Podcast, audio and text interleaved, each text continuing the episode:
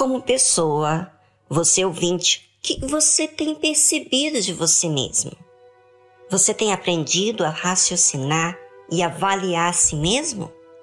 Todas as vezes que eu leio a Bíblia, medito, vou na igreja, faço não porque é um costume, mas porque sei o quanto a minha alma é necessitada de Deus. É só olhar para as coisas que eu já fiz. Às vezes que eu achava que estava certa e depois quebrei a cara. Só olhar para aquilo que eu errei, senti, julguei, para entender de fato o quanto sou alma. E Deus me fez ver as minhas próprias falhas para que eu entendesse o porquê devo meditar, orar, clamar. Graças a Deus por isso, porque nas minhas imperfeições tenho visto Deus me ensinar todas as coisas. Você sabia que quando você é nascido de Deus, batizado com o Espírito Santo, é aí que você realmente começa a aprender. Antes, quando eu não era batizada com o Espírito Santo, eu estava no negativo. Mas depois do batismo com o Espírito Santo, eu cheguei no zero. É, quando eu fui batizado com o Espírito Santo, eu cheguei no zero. Aí começou a minha jornada na fé. Ou seja, Jesus disse que quando viesse o Espírito Santo, ele nos guiaria a toda a verdade. Aí você diz, mas por que o Espírito Santo guiaria a toda a verdade?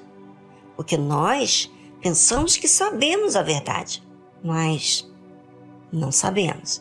E sabe por quê? Porque todos nós temos um coração, uma alma que sente. Claro que quem é batizado com o Espírito Santo recebe um novo coração capaz de ser moldado. Porém, mesmo com um coração novo, não vai deixar de sentir. E aqueles que não são batizados com o Espírito Santo têm um coração duro, mais resistente. Entretanto, cada um faz a sua escolha do que fazer com os sentimentos que vêm na hora da dificuldade, do convívio com outra pessoa, especialmente difícil e diferente de você. E aí é que começa o perigo. Jesus disse: porque do coração procedem os maus pensamentos, mortes, adultérios, fornicação, furtos, falsos testemunhos e blasfêmias. Quando todos nós somos contrariados, somos testados. A quem vamos servir? Deus ou o nosso jeito? Somos testados a quem valorizamos? Deus, a nossa salvação, ou eu, o orgulho, pelos sentimentos que vêm, os maus pensamentos. É daí que surgem toda sorte de sujeira. Mas quem é de Deus tem percepção imediata que aquilo não vem de Deus. Já quem não tem o Espírito Santo é dominado pelas suas emoções. É claro, que mesmo que a pessoa sendo de Deus, ela tem um livre-arbítrio. Se ela escolhe não respeitar a todos os ensinos que Deus tem dado a ela, ela pode não acatar. Pode sim, simplesmente abandonar a vontade de Deus para fazer a sua. O que tem existido dentro da sua alma? Você tem visto a si mesmo? Tem disciplinado sua maneira de falar? Responde a si mesmo Sabe, eu, como sendo uma pessoa imperfeita, estou sempre me avaliando. E com isso, encontro tanta coisa que preciso corrigir à medida que Deus vai me mostrando. Só mesmo observando, ouvindo o que eu digo a mim mesmo, observando as minhas escolhas para ter uma percepção clara do que está acontecendo com a minha alma. Por isso, ouvinte, sempre que você esteja atento ao programa, aprenda a fazer uso dessa fé inteligente que está sempre se observando. Esse ato de observância ensina a gente a depender de Deus e percebemos como somos míseros pecadores. Não que vive no pecado deliberadamente, mas que pecamos por sermos falhos e humanos.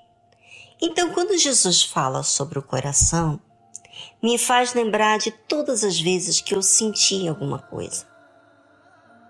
É, que contrariava até a vontade de Deus. Só acontecer algo que não era do meu agrado para logo eu sentir isso ou aquilo. Mas o Espírito Santo, como me tem guiado, me mostra à medida que eu me interesso a me observar. É, e Deus tem me guiado a toda a verdade. Assim também guia a todos que são selados por Ele.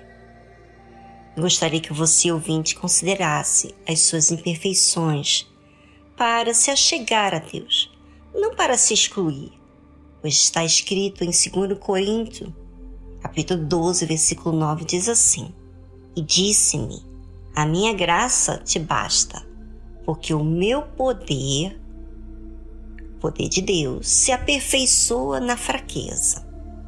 De boa vontade, quer dizer, há um interesse da pessoa, pois me gloriarei nas minhas fraquezas, quer dizer, no momento que eu erro, enfraqueço, eu me deixo ser envolvida pelo meu sentimento, eu vejo o quanto eu preciso de Deus para que em mim habite o poder de Cristo.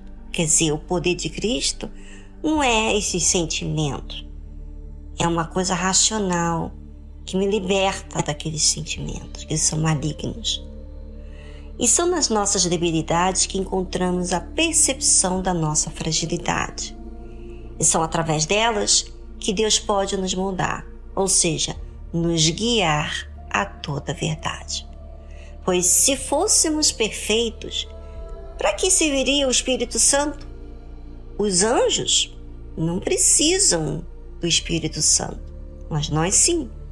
Por isso, ouvinte, permita o Espírito Santo guiar você. Não sejas resistente.